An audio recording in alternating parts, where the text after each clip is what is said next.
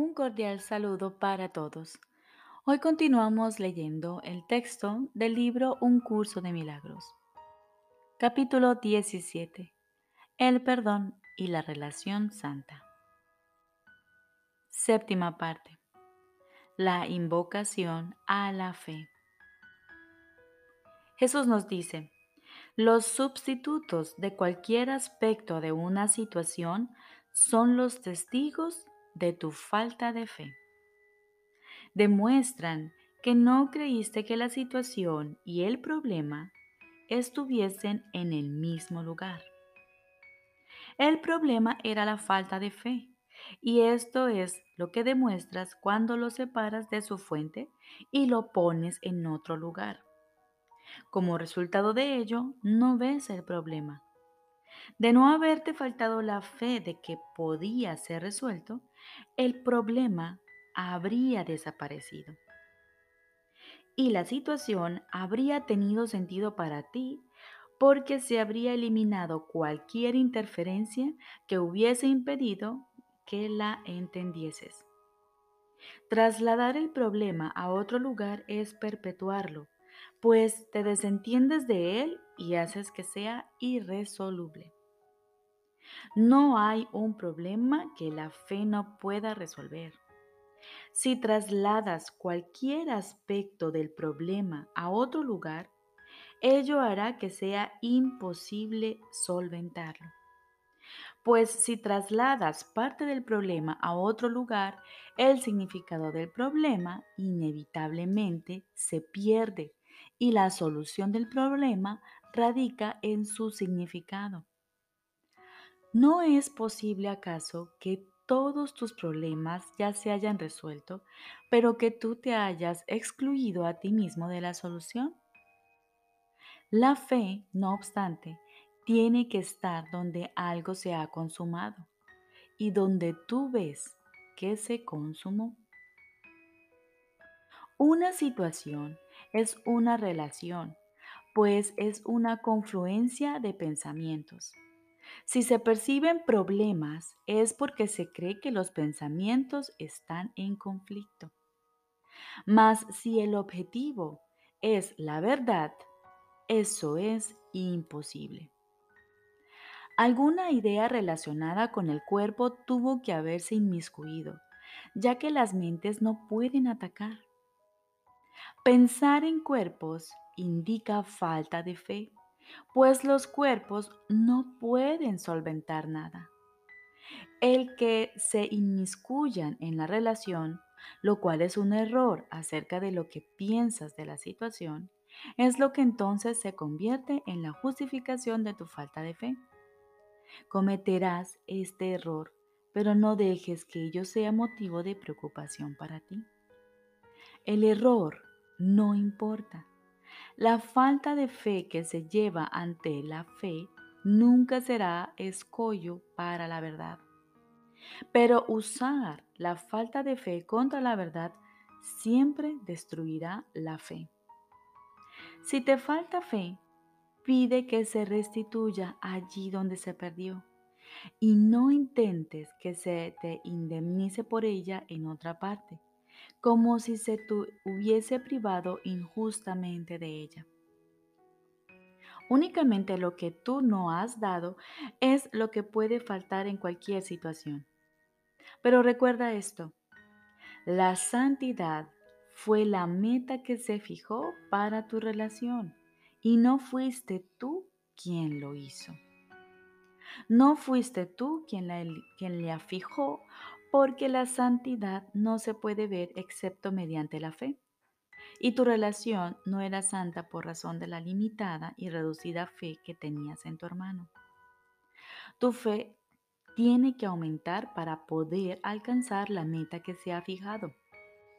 La realidad de la meta facilitará eso, pues te permitirá ver que la paz y la fe no vienen por separado. ¿Cómo podrías estar en una situación sin tener fe y al mismo tiempo serle fiel a tu hermano? Cada situación en la que te encuentras no es más que un medio para satisfacer el propósito que se estableció para tu relación. Si la ves como algo diferente, es que te falta fe. No hagas uso de esa falta de fe. Deja que se presente y obsérvala con calma, pero no hagas uso de ella. La falta de fe es la sierva de lo ilusorio y es totalmente fiel a su amo. Haz uso de ella y te llevará directamente a las ilusiones. No te sientas tentado por lo que te ofrece. La falta de fe no supone ningún obstáculo para el objetivo, sino para el valor que éste tiene para ti. No aceptes la ilusión de paz que te ofrece, sino por el contrario, contempla su ofrecimiento y reconoce que es una ilusión. El objetivo de la ilusión está tan estrechamente vinculado a la falta de fe como la fe está a la verdad. Si pones en duda que alguien pueda desempeñar su papel y desempeñarlo perfectamente en cualquier situación entregada de antemano a la verdad, es que la entrega no fue absoluta. Esto significa que no has tenido fe en tu hermano y que has usado tu falta de fe contra él. Ninguna relación es santa a menos que su santidad le acompañe a todas partes. De la misma manera en que la santidad y la fe van de la mano, así su fe tiene también que acompañarla a todas partes. La realidad del objetivo inspirará y obrará cualquier milagro que sea necesario para su logro. Cualquier cosa, tanto si es demasiado grande como demasiado pequeña, demasiado débil o demasiado apremiante, será puesta dulcemente a su servicio para apoyar su propósito. El universo la servirá gustosamente, tal como ella sirve al universo, pero no interfieras. El poder que se ha depositado en ti en quien se ha establecido el objetivo del Espíritu Santo, trasciende tanto tu ilimitada concepción de lo infinito que no tienes idea de la magnitud de la fuerza que te acompaña. Repito, el poder que se ha depositado en ti, en quien se ha establecido el objetivo del Espíritu Santo, trasciende tanto tu limitada concepción del infinito que no tienes idea de la magnitud de la fuerza que te acompaña. Y puedes usar esta fuerza con perfecta seguridad.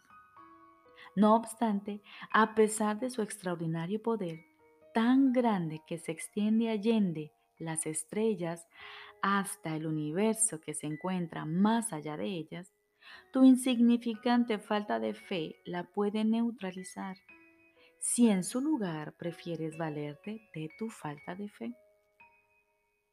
Considera, no obstante, lo que sigue a continuación y descubre la causa de tu falta de fe. Crees que la razón por la que tienes algo contra tu hermano es por lo que él te hizo a ti, más por lo que realmente lo culpas es por lo que tú le hiciste a él. No le guardas rencor por su pasado, sino por el tuyo. Y no tienes fe en él debido a lo que tú fuiste. Repito, no le guardas rencor por su pasado, sino por el tuyo. Y no tienes fe en él debido a lo que tú fuiste. Tú eres, sin embargo, tan inocente de ello como lo es Él. Lo que nunca existió no tiene causa, ni está ahí para obstruir la verdad. La falta de fe no tiene causa. La fe, en cambio, sí tiene causa. Esa causa ha entrado a formar parte de toda la afiliación que comparta su propósito. La luz de la verdad brilla desde el centro de la situación y ejerce influencia sobre todos aquellos a quienes el propósito de la situación llama. Y llama a todo el mundo. No hay situación que no incluya a toda, su, toda tu relación, a todos sus aspectos y a todas sus partes. Repito, no hay situación que no incluya a toda tu relación, a todos sus aspectos y a todas sus partes. No puedes excluir ningún aspecto de ti mismo y esperar que la situación siga siendo santa. Pues ese aspecto comparte el propósito de tu relación en su totalidad y deriva su significado de ella. A menos que la fe que tienes en tu hermano te acompañe en toda situación, serás infiel a tu propia relación. Tu fe exhortará a los demás a que compartan tu propósito tal como el propósito en sí invocó la fe en ti. Y verás los medios que una vez empleaste para que te condujesen a las ilusiones, transformados en medios que te conducen a la verdad. La verdad invoca la fe y la fe le hace sitio a la verdad. Cuando el Espíritu Santo cambió el propósito de tu relación al intercambiar el tuyo por el suyo, el objetivo se estableció en ella, se extendió a toda situación en que jamás puedas verte envuelto. Y así liberó del pasado todas las situaciones que éste habría desprovisto de significado.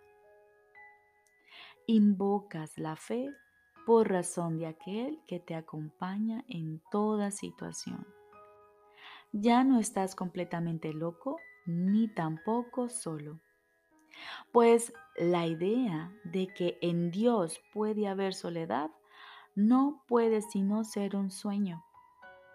Tú, cuya relación comparte el objetivo del Espíritu Santo, has sido alejado de la soledad porque la verdad ha llegado. Su invocación a la fe es poderosa. No uses tu falta de fe contra la verdad, pues ésta te exhorta a que te salves y a que estés en paz.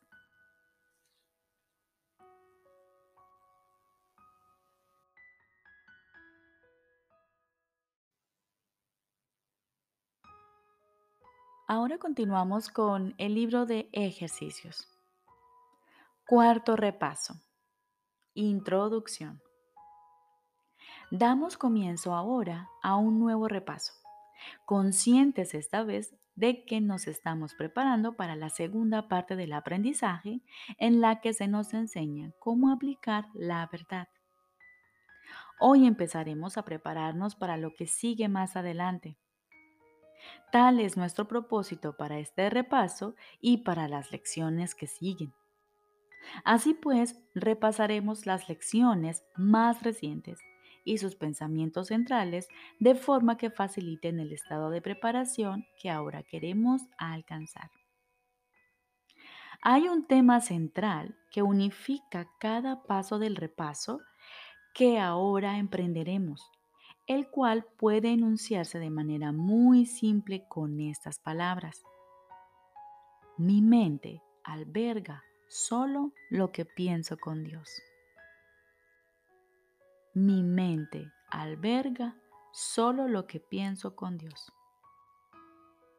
Esto es un hecho y representa la verdad de lo que eres y de lo que tu Padre es. Este fue el pensamiento mediante el cual el Padre creó a su Hijo, estableciéndolo así como co-creador con Él. Este es el pensamiento que garantiza plenamente la salvación del Hijo pues en su mente no puede haber otros pensamientos salvo los que su padre comparte con él. La falta de perdón es lo que impide que este pensamiento llegue a su conciencia. No obstante, es verdad eternamente. Comencemos nuestra preparación tratando de entender las múltiples formas tras las que se puede ocultar muy cuidadosamente la falta de verdadero perdón puesto que son ilusiones, no se perciben simplemente como lo que son, defensas que te impiden ver y reconocer tus pensamientos rencorosos. Su propósito es mostrarte otra cosa y demorar la corrección mediante autoengaños diseñados para que ocupen su lugar. Tu mente, sin embargo, alberga solo lo que piensas con Dios. Tus autoengaños no pueden ocupar el lugar de la verdad.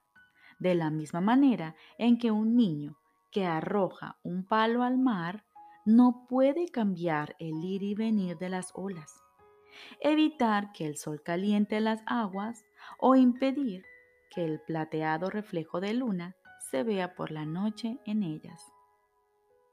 Así es como daremos comienzo a cada periodo de práctica de este repaso, preparando nuestras mentes para que comprendan las lecciones que nos corresponde leer y comprendan el significado que tienen para nosotros. Comienza cada día dedicando cierto tiempo a preparar tu mente para que aprenda la libertad y la paz que cada idea que repases ese día puede ofrecerte. Haz que tu mente tenga una actitud receptiva. Despéjala de todo pensamiento engañoso y deja que solo ésta la ocupe completamente y elimine los demás. Mi mente alberga solo lo que pienso con Dios. Cinco minutos que le dediques a este pensamiento será suficiente para encauzar el día según las pautas que Dios ha fijado y para poner su mente a cargo de todos los pensamientos que has de recibir ese día. Estos no procederán únicamente de ti, pues los compartirás con Él. Y así cada uno de ellos te traerá mensajes de su amor, devolviéndole a Él mensajes del tuyo. De esta forma es como estarás en comunión con el Señor de las multitudes, tal como Él mismo lo ha dispuesto. Y así como su compleción se une a Él, del mismo modo Él se unirá a ti, que te completas al unirte a Él y al unirse a ti.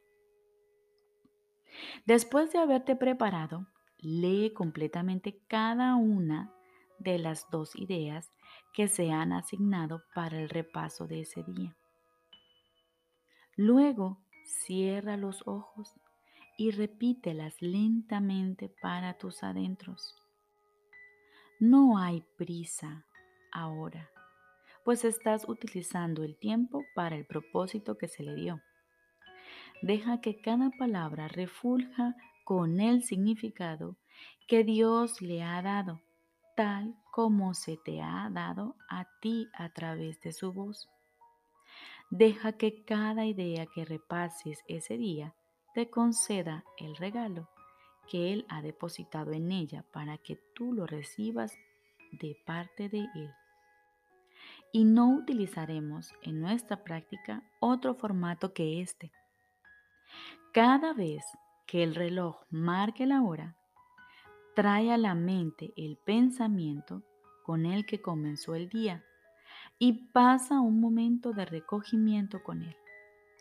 Luego repite las dos ideas correspondientes a ese día sin ninguna sensación de premura, con tiempo suficiente para que puedas ver los regalos que encierran para ti y deja que se reciban allí donde se dispuso que fuesen recibidos. No vamos a añadir otros pensamientos, sino que dejamos que esos mensajes sean lo que realmente son. No necesitamos otra cosa que esto para que se nos dé felicidad y descanso, eterna quietud, perfecta certeza y todo lo que nuestro Padre dispone que recibamos como nuestra herencia de parte de Él. Y concluiremos cada día de práctica a lo largo de este repaso tal como lo comenzamos, repitiendo en primer lugar el pensamiento que hizo de ese día una ocasión especial de bendición y felicidad para nosotros y que mediante nuestra fe sustituyó en el mundo la luz por la oscuridad, el gozo por los pesares, la paz por el sufrimiento y la santidad por el pecado. Mi mente alberga solo lo que pienso con Dios. Dios te da las gracias a ti que practicas de esta manera el cumplimiento de su palabra. Y cuando expongas tu mente de nuevo a las ideas del día antes de irte a dormir, su gratitud te envolverá en la paz en la que su voluntad dispone que estés para siempre y que ahora estás aprendiendo a reivindicar como tu herencia.